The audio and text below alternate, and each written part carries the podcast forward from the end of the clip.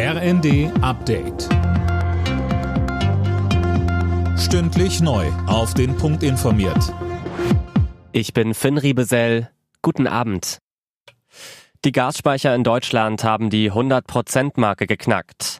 Wegen des milden Wetters wurde ja zuletzt weniger Gas verbraucht. Um eine mögliche Gasmangellage im Winter zu verhindern, bleibt Sparen aber wichtig, heißt es von der Bundesnetzagentur. Genauso auch LNG-Lieferungen zum Jahresbeginn. Und die können künftig auch in Deutschland direkt abgewickelt werden. Das bundesweit erste Flüssiggasterminal ist heute in Wilhelmshaven eingeweiht worden. Bisher kamen die Flüssiggaslieferungen aus Nachbarstaaten.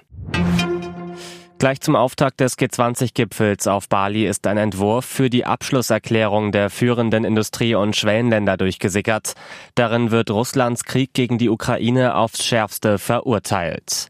Bundeskanzler Scholz sagte, Es ist gut und richtig, dass sich hier abzeichnet, dass klargestellt wird, dass dieser Angriffskrieg nicht akzeptiert werden kann, dass die Auswirkungen auf die übrige Welt, was äh, Hunger betrifft, was Energiepreise betrifft, sorgfältig betrachtet und alles gegen diese negativen Auswirkungen unternommen werden muss und dass wir gleichzeitig klarstellen, dass der Einsatz von Atomwaffen nicht in Betracht kommt.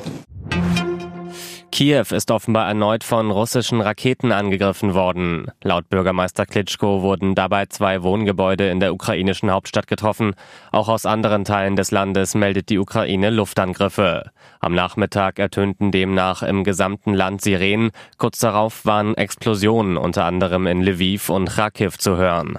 In mehreren Regionen fiel der Strom aus, so die Behörden. Schwarzes Fell um die Augen, faustgroß und stark gefährdet. Der Gartenschläfer ist Tier des Jahres 2023. Laut deutscher Wildtierstiftung findet der kleine Nager kaum noch Lebensräume und steht auf der roten Liste. Alle Nachrichten auf rnd.de